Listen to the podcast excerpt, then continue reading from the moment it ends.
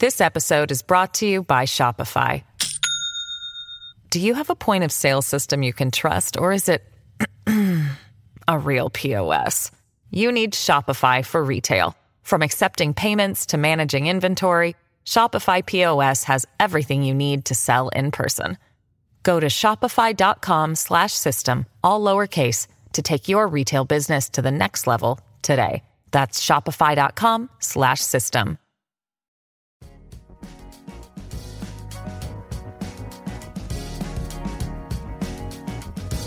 al día con Tribunito por la mañana. A continuación, la actualidad informativa nacional e internacional este martes 2 de noviembre de 2022. Angie Peña cumple 10 meses de desaparecida luego de haber sido vista por última vez el 1 de enero pasado cuando abordó una moto acuática en Roatán, Islas de la Bahía. La joven estaba cautivada por el mar y la sensación de libertad que le produciría un paseo que resultó ser una trampa perfecta, utilizada por miembros de una enorme red de trata que opera desde hace varios años en ese sector insular del país, se ha indicado. Según investigadores, Angie Peña no fue captada desde la paradisíaca isla, sino que ya había sido seleccionada desde el catálogo de mujeres y niñas de la banda transnacional, quienes desde meses posteriores a su rapto daban seguimiento a sus redes sociales, donde la joven exponía no solo sus intereses personales, fotografías, negocio familiar, sino que también sus viajes, planes y amistades. Respecto a esto último y para desgracia de la familia, quienes hoy continúan esperando el regreso de la joven, los delincuentes transnacionales confabulados con hondureños, hombres y mujeres, también contaban con contactos cercanos a la familia Peña, y eso permitiría facilitar el acercamiento con la víctima en un plan perfecto de desaparición con fines de trata, señalan investigadores. Este es el reporte de noticias de Tribunito por la mañana.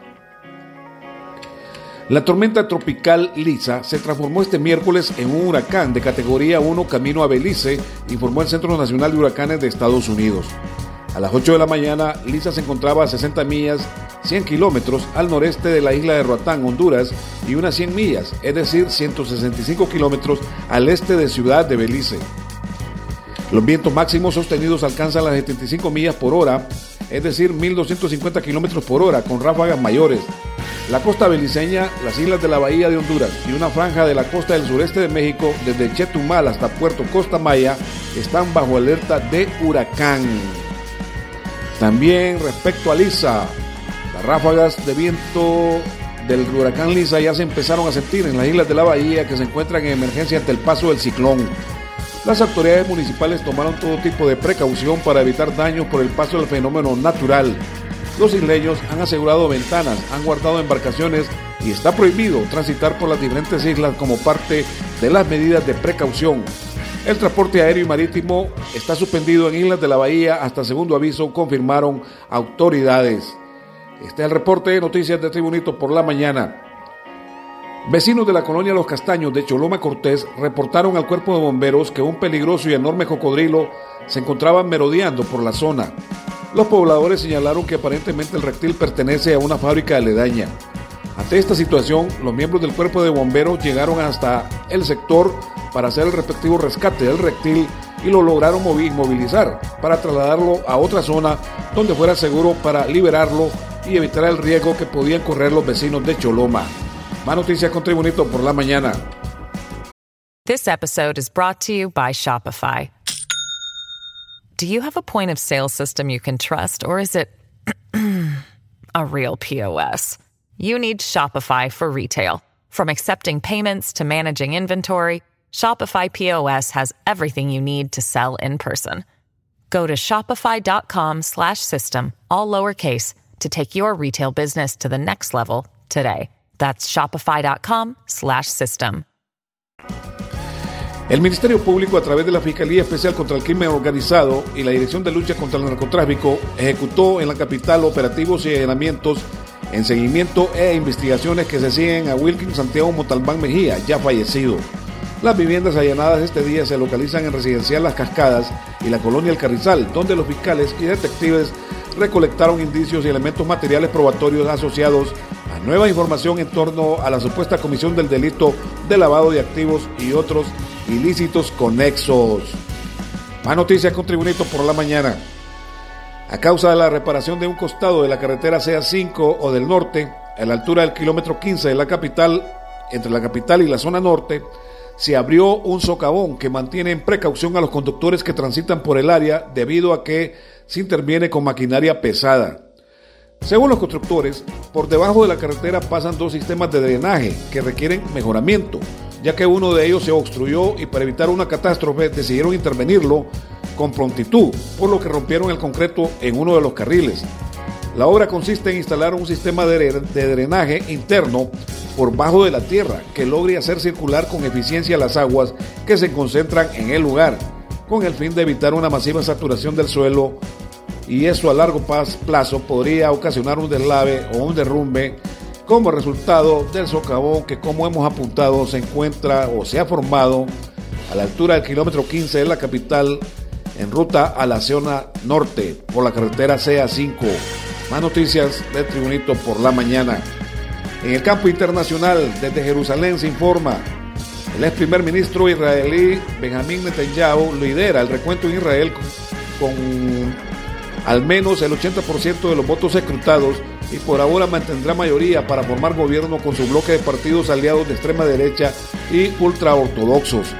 Según los datos del Comité Electoral Central, que ha contado unos 3,8 millones de sufragios en los comicios de ayer, el partido derechista Likud de Netanyahu sería primera fuerza con unos 31 asientos y tendría una amplia mayoría de 65 escaños para volver al poder con el apoyo de los ultraderechistas de sionismo religioso, que tiene 14, y de las dos formaciones ultraortodoxas con 20.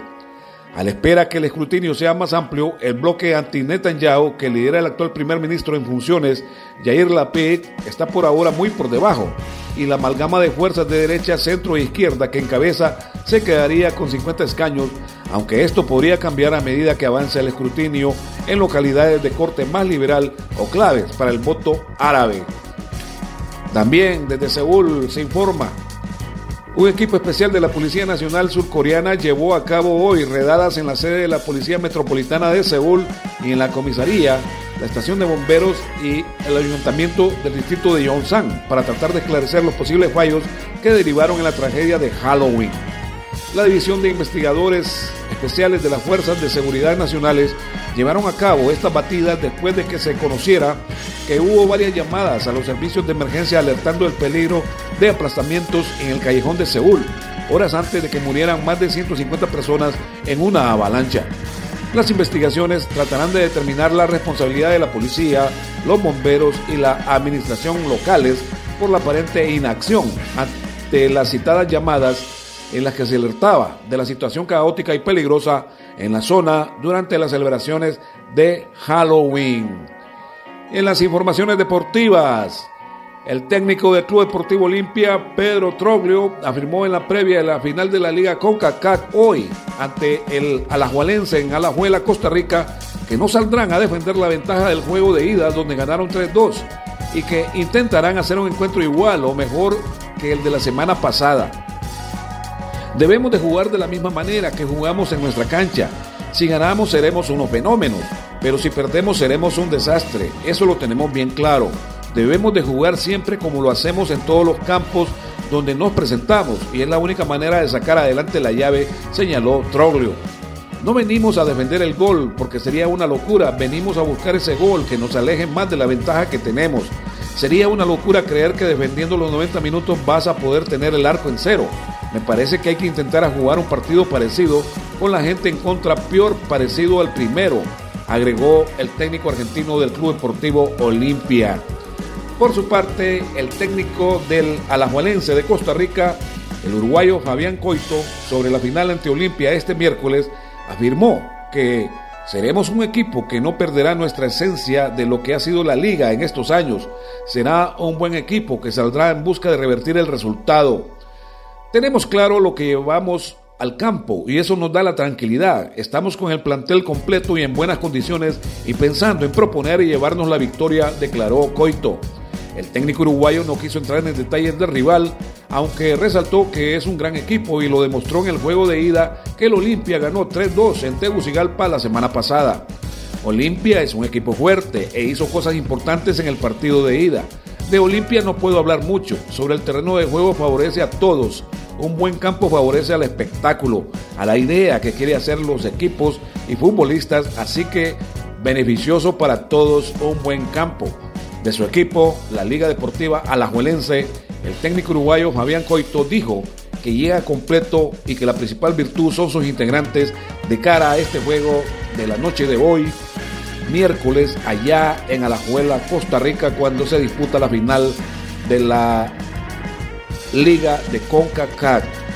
Y este ha sido el reporte de noticias de Tribunito por la mañana de este martes 2 de noviembre de 2022. Tribunito por la mañana te da las gracias y te invita a estar atento a su próximo boletín informativo.